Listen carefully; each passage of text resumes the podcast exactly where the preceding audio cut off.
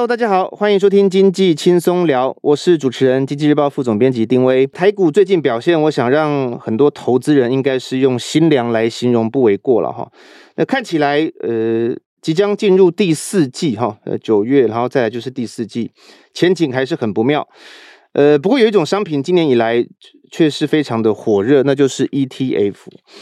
一般来说，会去投资 ETF 的产品，这些投资人哈，诶，无非是可能想要分散风险，或者是说定期定额。那到底为什么 ETF 这么火热？呃，我们今天很荣幸邀请到财经作家哦叶子娟来到现场。那她本身也具有这个分析师的执照哦，呃，在 ETF 这个领域也很专业。欢迎芷娟来到我们节目。Hello，主持人好，各位听众朋友大家好，我是芷娟。好，我们同事其实很认真，帮我们整理了今年的这个 ETF 的概况了哈。那其实我这边看到的资料很有意思。其实二零二二年呢，光是一月到七月哈，我看这边超过十档的这个 ETF 新的 ETF 的发行，呃，这个类别包括有储能啊、元宇宙啊、半导体啊，哇，优息存股，我想这个产品琳琅满目。那能不能请芷娟来跟我们听众朋友分享一下说？呃，ETF 是是一个什么样的产品？我先顺着你说，今年的前七个月发行了超过十档的新募集的 ETF。那但是我觉得今年这些新募集的 ETF，他们有一点点非战之罪啦，因为他们一一开始募集的时候，刚好就是碰到整个大环境 都是下跌的一个状况。所以我到呃截至我们录音的这一天为止，我有稍微去看了一下，嗯、呃，这这这十二档的他们目前的股价走势状况怎么样？结果呢，这个十二档当中哦，只有三。档它是呃没有破发，我们所谓没有破发，就是说假设他当时是以十五块，或者假设他当时是以二十块上市，结果他走到现在，其实比他的当时上市的十五块还要低，可能就十四块多，或者只有呃比二十块还要低，可能只有十八块多，那我们就叫破发。就偏偏现在这这十二档当中，其实只有三档。没有破发，也就是说只有三档是有赚钱的啦。嗯，九档破发了。对，九档都破发了。那呃，我觉得我刚刚是给他们说是非战之罪，因为毕竟他们碰到的一上市的时候就刚好碰到了整个金融环境的的一个下杀的一个状况。那这十二档当中只剩下了呃，FT 洁洁净能源这一档 ETF，它是有在涨，而且涨还。趴数还蛮多的，是将超过两成的一个幅度。那至于你说现在这些 ETF 到底是什么呢？我在我看来哦，现呃这这十几档的 ETF 基本上我们都称之为它叫做主题型的 ETF。嗯，好，先回答你的问题，说到底什么是 ETF？我们还是小小的财经小学堂一下。其实简单来说，假设今天我买台积电，那它就是一档股票个股嘛。但如果今天我有一档 ETF，它呢，呃，它里面有台积电、有联发科，然后有红海，呃，我用一个主题，然后里头可能有二呃三十档个股包装在一起，然后挂到呃台股市场里面去做买卖，就变成是，如果今天我买一档 ETF，那我就是同时买了三十档个股这种概念。那什么样的人会适合买 ETF 呢？其实我之前有曾经跟一些分析师聊过天，然后他们就说，真正敢压身家的。压身家还是只有 ETF，因为说真的，哦、你你要有那个勇气去压一档个股，压的身家，嗯，这种人不多。对，但是如果今天你。敢压身家买 ETF 的人就多了，因为就像我们刚刚讲，他一口气买三十档个股，你要三十档个股从同时踩雷，这个几率应该很低吧？嗯，比较低。对，这种几率很低，所以呃，ETF 好处就是分散风险啦。那它同时拥有这么多档股票的原因，大家就会比较敢去做投资，或是所谓的 压身家在做投资。那呃，这是其一的一个，这是一个原因。那我刚刚会之所以会说，呃，我们要认识 ETF 的时候，呃。刚刚说这些都是主题型 ETF，什么意思呢？我会建议大家所有人哦，呃，今天你要投资 ETF 的时候，你先稍微去要去认识一下这档 ETF 到底是分成什么类型。嗯、通常啊、哦，我都会帮 ETF 分类，我会大概我大概会分成呃六类，怎么分呢？嗯、好像很多，嗯、但简单来说，第一个我就称之为它叫做比较市值型的 ETF，市值型就是你一定你一定听过啊，零零五零。啊，对，这种就是呃，整个台股市值里面最大的五十间公司成立起来的、嗯、这种，我们称为市值型。好，再来有一种我称之为它叫做投资风格型。这种我是什么意思呢？譬如说，像是高股息。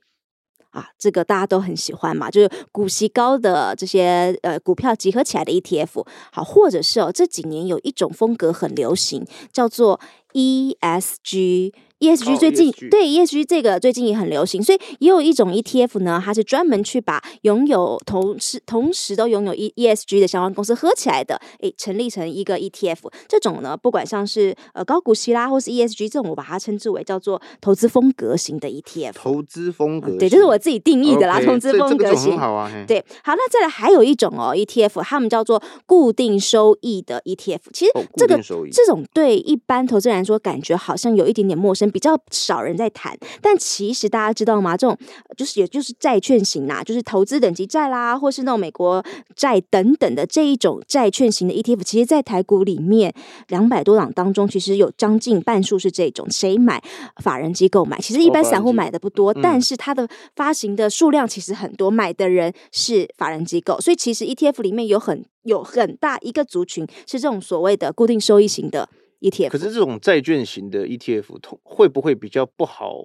呃，去研究它，或是比较不容易懂？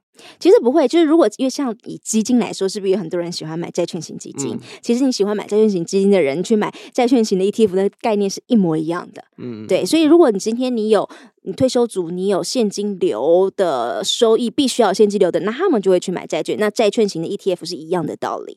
那再来还有一种是我把它归类为叫做全球地区型的那种 ETF，什么意思呢？诶，大家知道吗？今天如果你睡觉起来看到美股大涨，其实你还有一种方式可以投资，就是你可以去买美股相关的 ETF。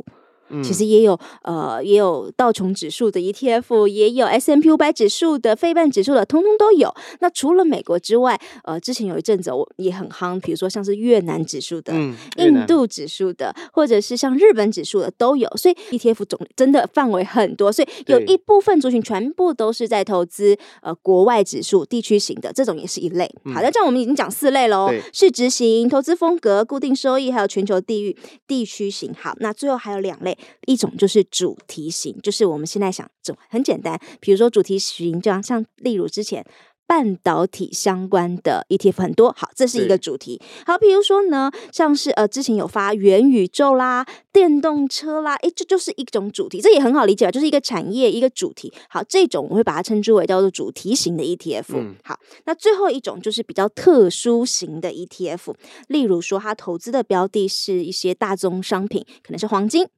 或者是可能是原油，然后或者是有的时候啊，我们在投资 ETF，我们会把那个杠杆放大，就是有那种一倍呃两倍杠杆的，比如说你这个标的可能只有涨一趴，你买两倍杠杆，你就可以涨到两趴。所以其实我现在给大家一个概念喽，所有的 ETF，你你今天你看到一个名字，或是今天新募集的一档 ETF 来，你自己想办法把它丢来分类一下，看它到底是投资风格型的吗？还是它是主题型的呢？还是它是特殊型的呢？其实你你要认识一档 ETF 的第一件事情，我会先建议大家，你就先把它丢丢到分类里面去，看看它到底是哪一种，嗯、然后接着你就可以开始去思考说，那它是不是有符合你真的想要的？比如说，你今天你是想要存股的人，嗯、然后你就不不应该去买一个。主题型的 ETF 啊，哎，当然。那如果今天你是一个想要求成长，我希望这 ETF 可以呃给我有标股那种感觉的话，那你应该要去买主题型的 ETF，你就不是去买存股给你股息。所以总而言之，就是拿到一档 ETF 的名称，你先看一下它到底属于哪一类，去丢一下，你大概就知道你自己是不是你想要的。嗯，以刚刚芷娟其实做了一个我我认为是很好的一个整理哦。它分了五类哈，市值、投资风格、固定收益、全球地区，那最后一个就是主题和特殊哈，那总共是五类。你自己是属于哪一类？我觉得我应该要先看你今天买这档 ETF 到底目的是什么。嗯、就像我刚刚讲的啊，如果今天你的目的是要存股的。嗯那你就会从中去选的是投资风格型啊。如果你问我，我两种都有，你两种都有，就是做波段的跟存股的、嗯、挑选逻辑都不一样。我觉得应该没有人说我只做存股，或是我只做波段，应该大家都是两者 兼具，左右开工吧。但如果今年假设行情是比较没有这么乐观的话，嗯，你还是会建议两种都要？没有，如果是这种呃所谓的行情比较那么没有那么乐观，嗯、那大家要知道啊，今天如果今天你是要买。高股息的 ETF，你的目标就是要领它很漂亮的股息。这种什么时候你才有办法领到高的值利率？大家还记得那个股息值利率的那个公式怎么算？那股息值利率的公式，大家在脑中要调出一下那个公式。上面是呃每年配发的股息，对，除以下面是股价。好啦，那如果假设你今天。股息，我们先把它设定，它每一年配的股息都一样，都是一块钱好了。如果都是一样的，那这样子的话，你要让你的殖利率能够高，那你的当然就是分母要越低越好，你的。那个公式才会越高嘛，嗯、那所以啦，是不是就是股价越低越好？是不是就是刚好是今年的这种行情，就是股价打了折的时候去买这些高股息的 ETF，你才有办法得到你想要的那个高股息。所以我也会给大家一个我自己平常在买高股息 ETF 的一个算是小小小的心法吗？嗯、可以跟大家分享一下，就是我会去看，我会去整理。假设你爱零零五六，我会去整理这些呃高股息 ETF 过去三年平均它会配多少股息给你，嗯，我会去整理这个数字，然后呢，把这个数字你再去除一下它现在的股价，你大概可以就可以算出来说，哎，你会有多少值利率了？什么意思呢？我这边有先算好，好，给大家有一个概念，哦先给大家一个数字哦，啊、嗯呃，假设。我来调一下这个数字，好，来这里，呃，零零五六大家很爱的那个元大台湾高股息，在过去三年平均给多少钱呢？一点七三元，每一年，每年平均，我是以过去三年，OK，过去三年平均，它给一点七三元。好，这样是一个什么样的概念？什么样的概念？就是假设今天你的殖利率你想要拿六趴，嗯，那你几块钱的时候可以买进？答案是二十八点八元。嗯，好啦，那现在大家就可以打开你手机 APP 啦，你去看它现在价格如何？诶，如果差不多这个数字的话，那你拿到的值利率大概就有六趴，诶，六趴比定存高很多了吧？嗯、很多，对，好，同样的哦，这个是零零五六，那另外来讲一个大家进来。热度也很夯的国泰永续高股息这一对这档零零八七八来说的话，最近真的很火，嗯，最近真的很火，对不对？嗯、但是因为它成立的时间比较短啦，它还没有办法给我们过去三年平均可以给多少利那个贵，所以我就以它去年来说好了，以它去年完整一年的状况下，它大概配的是零点九八元。嗯，好，那一样的概念哦，我们就把零点九八去算一下。假设我一样要拿六趴殖利率，好，跟零零五六一样。我假设我一样要拿六趴的殖利率，那这个数字叫做十六点三元。好了，那一样，大家现在可以把你的 手机 APP 打开来，稍微看一下。诶，那看一下零零八七八现在价钱大概多少？如果大概就是落在这个区间，你在这个价格买进的话，你就可以拿到所谓的六趴殖利率的高股息了。那那就是符合你想要的啦。嗯。这个算法其实坦白讲，我觉得就是很很简单的一个算法，但是很务实哈。就是说，你要算出你想要的股息那个殖利率，然后你再回推你的股价。对，刚刚子娟刚好提到零零五六哈，有纳入这个航运跟面板股。嗯，因为他们过去去年缴了非常好的成绩嘛，是他们有一个很大的获利进来，但今年整个景气就翻转了。是，那可能股价波动会比较大。嗯，你你还建议投资人会去看零零五六这一类的 ETF 吗？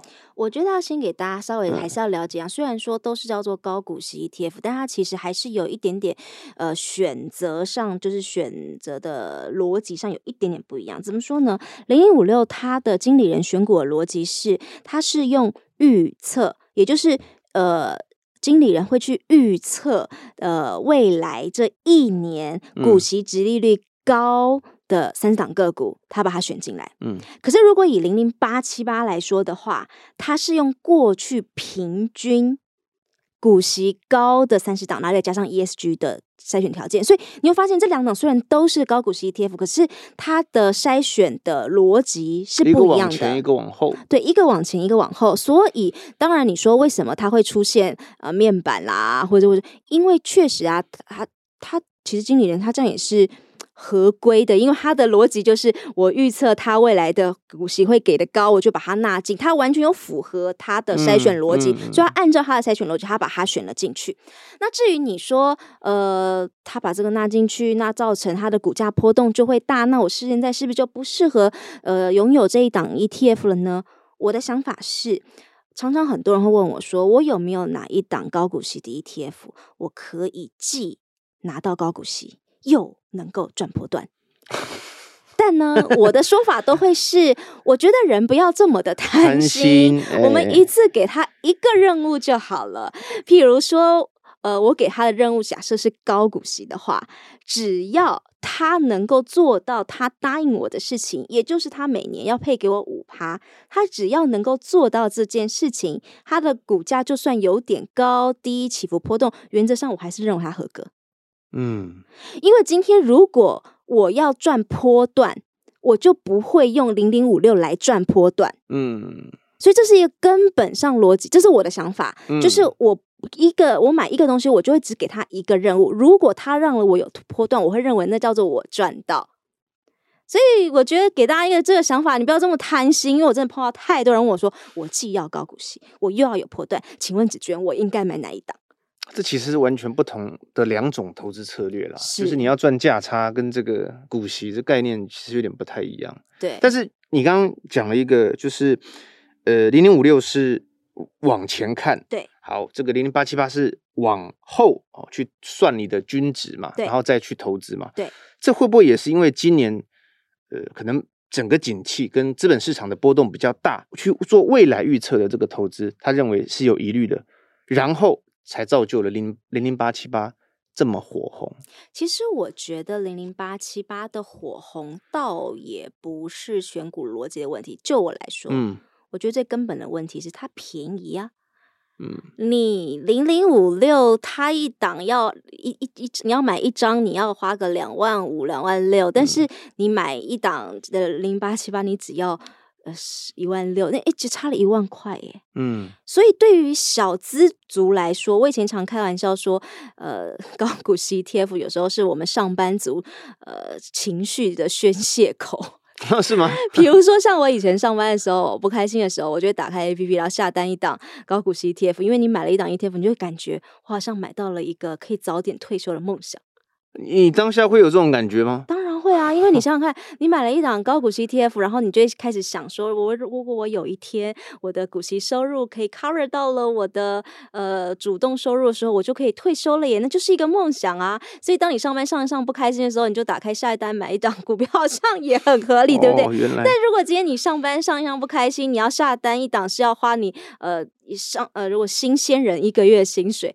这个压力是大了，可是以八七八来说，因为它十六十七块，一万六一万七。我觉得它最根本的原因就是这个啊，它价格便宜，价格便宜，价格便宜，它就会是一个非常非常大的因素在里头了呀。股息从股息的发放来看，它的价格就是会这么低啊？没有，它当时挂牌的时候，它是以十五块来挂牌的。对对，因为它没办法回头推三年，但是它没多久，它回去推你刚刚说零点九八嘛，嗯，所以它其实本来在对这个零零五六一点多的，它其实能够给你的股息是少的，是，所以它的金额本来就不会这么高啊，是这样的概念吗？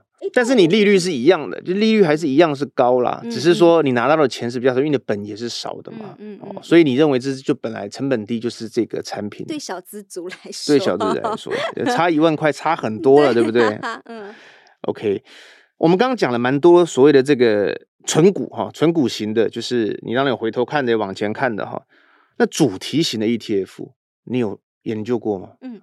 好主题型 ETF 哦，譬如说，我们刚刚讲说，即便是同一个主题。可是可能也有很多档的 ETF，对，比如说呢，像之前很夯的台湾是一个半导体大国，所以我们也会有很多的半导体主题相关的 ETF。很多人就问我说：“哎，中信有啊，富邦也有啊，呃，现在好像还有新的呃新成立的，像是哦兆丰也出了一个洲际半导体啊，哎、嗯，这么多半导体相关的主题型 ETF，那请问我要怎么选？”对不对？至少题主题都一样，那我要选谁呢？我会给大家一个想法：所有的当我要选一档主题型的 ETF，很多档的时候，我会怎么做？第一件事情，我通常都会微量试问，微量成交量，成交量。对 Okay 我个人会觉得，呃，我喜欢流动性好的 ETF。呃，如果今天一档 ETF 它一整天只有成交不到五十张或是一百张，我原则上我会认为它是不合格的。OK，没有人气，对，没有人气，不好进不好出，不好进不好出，而且在没有人气的情况下，它会有比较多可能会出来的衍生性问题，比如说像是折溢价的问题啊，嗯、或者是如果它的人气持续这么低迷，到时候规模太低，下市也是有可能的啊。哦、其实过去几年也，也蛮多档。对，对，所以呃，所有类似相关的主题型的 ETF，我选的第一个 要件就是我会先为量试问，好，就是为成交量试问第一件事情。嗯嗯、那第二个呢，我就会开始去呃比较，我就会开始去比较说，那他们的报酬率状况，我就会稍微去看一下他们。你都看些什么？直直接看它的报酬率，过去半年。哦、oh，OK。既然你是同样主题的 ETF，、嗯、照理来说，你的报酬应该差不了太大才对吧？对不对？所以呢，原则上同一个主题出来，我就会开始去每一档都会去看它这近半年的报酬率大概如何，所以我就会就可以去删掉相对差的。好啦，第一件事情微量试问，第二件事情稍微去挑一下它的报酬率，嗯，然后再来第三件事情。你就我就会稍微去看一下它的前五大的成分股大概是谁，然后从中你就会发现，其实即便是同样主题的 ETF，但是它的选股逻辑还是有一点点不一样。所以假设你都是以半导体相关的 ETF 来说，我假设我举三档相关的例子，比如说以零零八八一国泰台湾五 G Plus，或是呃中信关键半导体，或是还有另外一档是呃富邦台湾半导体，哈，都是半导体相关。同样主题的 ETF，、嗯、好啦，这个东西你如果要来比的时候呢，呃，你就会发现，如果它的前五大成分股，以国泰台湾五 G Plus 跟中信关键半导体来说，前五大成分股摊开来看，台积电跟联发科基本上两个加起来就超过百分之五十了。OK，好，那可是富邦台湾半导体就不一样喽，它只有台积电大概占到超过两成，但是其他的。呃，成分股的比例大概就只都是大概五趴六趴五趴六趴五趴六，比较分散，比较分散，没有什么好坏，端看你自己喜欢哪一种。如果你想要重压台积跟联发科，对你，如果你就是认为台湾的半导体重点就是台积电跟联发科，那你当然就是选这个呃比重相对来说就是高的这两个 ETF。但是如果今天你不喜欢。重压型的，你就是喜欢稍微分散一点点，诶，那你可能你要选的就是富邦台湾半导体这档 ETF 了。所以这就是第三步了嘛，你就是去看它的成分股，你从它的成分股当中，你就可以大概去了解这档 ETF 它的选股逻辑是什么。那没有好坏，就端看哪一个跟你的想法比较符合。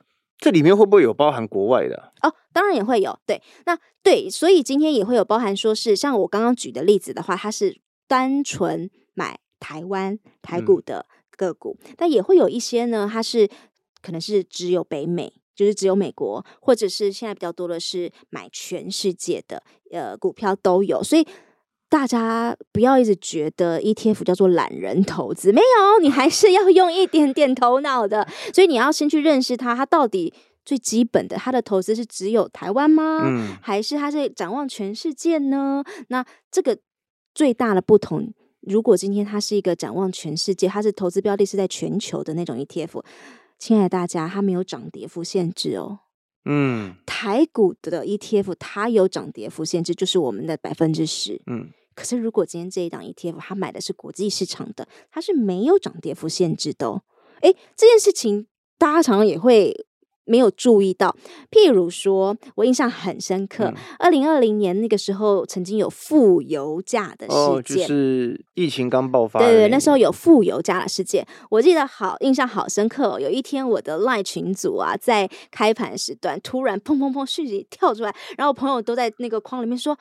子渊，子渊，子渊，为什么那个我的手上的这个个股它会跌超过百分之十？他那天好像跌了快二十趴，嗯、他就说台股不是有涨跌幅限制十趴？照理来说，我跌到十趴就跌停锁死，不会再跌了。嗯，为什么我会有我的股票会跌超过十趴？到底发生什么事？他好紧张哦。后来我去看才发现，哦，他买的是原油的 ETF，一样。嗯期货啦，或者是那种国外指数型的 ETF，它是没有涨跌幅限制，所以它跌超过百分之十都是可能的。只是平常行情正常的状况，你好像没有感觉到这种事情。可是当这种特殊状况发生的时候，它就是会，然后大家以前都不知道。对，嗯，刚子娟讲到一个关键，我觉得自己要提醒听众朋友，为什么？因为他如果这个投资池里面，这个 ETF 的投资池里面有的是国外的公司。那其实你当然要做点功课去研究这个国外的公司啊，不是像说我们台股，因为你，我当然每天都会有经济日报哦，有一些财经的媒体会报道一些台股的新闻，可是国外的未必在国内的资讯那么容易取得，所以你不做点研究的话，就像你讲，它不应该是懒懒人投资啦，你就是说，如果你有，呃，这个延伸到国外的，你应该要花点。功夫去研究一下才对。你有你有就是投资过类似就是联动国外的吗？有，因为我其实还蛮喜欢投资呃国际指数的那种 ETF。我刚刚不是有讲说，嗯、有时候早上睡觉起来看到美股怎么了，然后我其实还蛮喜欢在隔天之后台股开盘之后去做一些国际指数的 ETF。如果说我们从呃主题来看好了哈，嗯、就是说，因为刚刚子娟举例的是半导体，那。我我再三强调，因为今年的其实景气的波动是呃蛮剧烈的，而且目前看起来哈，不管是半导体啊，或是去年很很热的这个暴赚的航运面板，其实今年的压力都不小，只是半导体还没有呃完全发酵而已。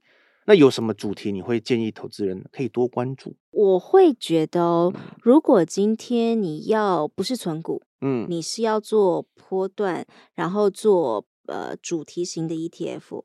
那以我个人来说，我现在会去操作的 ETF 有两种，一种是呃绿色能源相关的。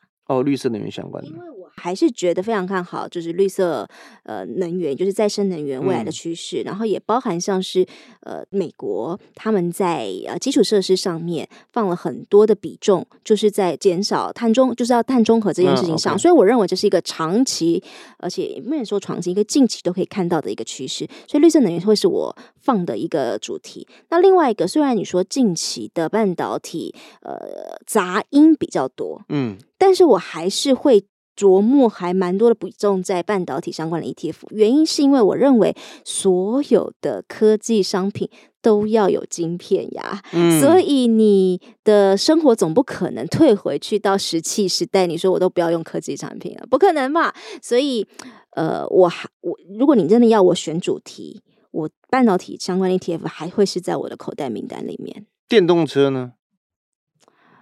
电动车哦，嗯、呃，就在我们录制的今天啊，是，诶，今天是三十号，八月三十号，今天那个台积电有一个技术论坛，是。魏哲家有讲到说车用的晶片。每年可能是还是有双位数的这个成长，嗯，就代表他讲了一个是晶片，一个是车了，是，这也是我为我为什么会问你这个问题的原因。其实电动车没有不好，但是电动车现在有一个呃，现在目前市场上的电动车相关的 ETF，有的是呃只有买纯电动车，嗯，有的是买电动车加上呃传统车厂。就是买汽车类的，对，汽车类的。然后，但有的呢都是电动车，但却没有电池。也就是说，其实电动车的投资里面，它其实有超过百分之四十的比重是在电动车电池。嗯，可是如果这档 ETF 它并没有投资一点比重在电池上的时候，我就会认为有一点点可惜。所以应该是说，电动车我的确同意，它也是一个非常未来好的一个趋势主流，我完全同意这件事情。只是说，在现行我看到的 ETF 的设计上，好像都会好像少了一点什么，少了一点什么，所以会觉得稍微可惜一点。就他们嗯，投信公司设计的，因为就他们有的就是专门就是电动车品牌，然后我记得有一档是电动车再加上传统的车厂，但是它没有电池。这我就会觉得比较可惜。那也有人跟我说，那不然我就去，但是也有发行一档 ETF 是电动车电池的 ETF，然后就有人跟我说，嗯、那我就去买那个电动车的 ETF，然后再去买那个电动车电池的 ETF，加在一起。不过话说回来，其实台股哦，我讲台股哦，嗯、因为台台湾才正要开始发展电池产业，是哦，因为我们前前几天也录了一集，就是有关电池芯的一个节目，嗯，那台湾才要开始发展它，我们规模其实很小，所以我要表达的意思是说，其实你要在台湾找到纯电动车概念的，好，或者是标的，它其实范围。并不大，哦，所以这几档 ETF 都是投资国外的，啊，对嘛？一定就是他一定要把这个标的，嗯，把国外纳进来才才比较多。但其实像你刚刚讲的这个电池，呃，可能电池的原料哦有很多公司，但能够做到电池模组以及电池芯的，嗯，其实就是少数那几家。嗯，对啊，中国啊，日本啊，宁德时代啊，啊对，有一句化学啊，所以它其实标的也不多了。嗯，哎呀，当然希望以后我们还是可以有一些这样的公司能够在。出现在我们投资标的选单。嗯哼，那刚刚子娟有讲到半导体哈，还有这个再生能源。好，那我问了一个电动车，是是可能在接下来乃至于到明年，就主题上来看，诶，比较具有潜力的族群。我看到子娟有出一本这个《机智选股生活》哈这本书，那你投资了？ETF 也投资股市，那你可以跟我们听众朋友分享一下你，你怎么你当初投资 ETF，然后有一些心得嘛，或是或是你要具备像投资朋友要具备什么样的心态呢？我这最常问来宾这个问题，因为我觉得其实心态最重要。我其实呃想法就是一定要把自己留在场上，就是我很呃每次人家都说什么啊，现在要大跌了，我现在要把资金全部抽出，嗯、或者是。说真的，你抽出你也不知道你什么时候回去，所以我我会一直会觉得投资这件事情就是你要想办法把自己留在场上。那我也很害怕有很多年轻人啊，他们常常会就在旁边观望，然后就说，呃，他要等一个。最低点的时候，他才要进场。没有什么东西叫做最低点。他如果今年跟你讲，他在两年之后，他还是在场边等一个最低点的时候。所以，我觉得投资的第一件事情就是要先把自己放到场上，然后留在场上。那呃，我自己的一个小小的想法是。就像我们前面一开始说的，我我投资就会一切一次都会只给他一个任务。那我在投资上其实我会分开来操作，什么意思？我会直接分两个账户操操作。嗯，我会很明确的给他定义，说我这一个账户专门做存股。嗯，我这个账户另外一个账户专门做波段。我以前也曾经把只用一个账户，然后把所有东西都在那一个账户里面做，但我会发现人会错乱。你如果当他全部都只放在一个账户里头的时候，呃，你赔你原本只要做波段的东西的股票，他赔你赔钱，你就开始催眠自己说没关系。那我长期投资吧，那我来领他的股息吧，我来存股吧。那个根本就不叫存股，那个叫做你的停损没有做好。嗯。但是当你如果只出现在一个账户的时候，真的很容易发生这种状况。所以后来我就索性开了两个账户，把它完完全全彻底的分开。一个账户里完全就是。存股，然后我自己给他说法叫，我就用左线交左侧交易策略，对，就是越跌越买，越跌越买。所以像今年原则上我就只开了那个 APP，就是啊、呃，越跌越买，越跌越买。存股的标的，解那我另外一个账户就是所谓做波段，那真的就是短进短出。在去年就是很开心在那边当冲啊，哦嗯、或者是那种呃跟我很喜欢跟着投信买那个就是波段的股票。那那个账户里我就完全是做波段为主，但那个标的那个账户里基本上我就不会放太久了，可能我的操作周期 maybe 就是一个月以内。了解，就很比较短，然后去做一个波段，做一个波段就走，做一个波段。但是前提是它的行情要好，你可以做右侧交易，也就是可以追高。了解，但那前提叫做行情好的时候。哦、所以过去的两年你可以做很多在所谓的波段那里。但我要跟大家分享的是，就是诚心的建议大家两个账户分开来，因为你的投资逻辑、想法还有操作的标的都应该是完全不一样的。嗯，我我访问过，就是跟蛮多来宾聊天过的哈，每一个人都有每个人不同的方法，有些人做存股的，有些人做成长型的，有些人还是去做当冲的，他们的专长都不一样。但今天又学到了一个，就是当如果你有两种，你一个想要存股，你又想要做波段的话，你就是把自己的角色分类好。第一个比较不会错乱，第二个是我觉得关键是不会影响你的判断，因为如果你全部放在一个地方，你可能会因为某一些标的的关系，影响到你整对你整个篮子的判断了。我觉得今天这个意见很重要，很谢谢今天紫娟到我们节目来跟我们分享她的这些投资的观察哈，以及她对 ETF 的一些看法，希望对我们听众朋友有一些帮助。那如果有兴趣，当然也都可以到我们经济日报的网站来阅读文章，我们也有蛮多 ETF 相关的报道。喜欢我们节目的朋友，也不要忘记给我们五颗星的评价哟。那如果有想听的节目，或者是你想要了解的议题，或是对我们节目有一些什么指教哦，都都都欢迎在底下留言或是来信告诉我们。那今天的节目就到这里，谢谢大家，拜拜。谢谢，拜拜。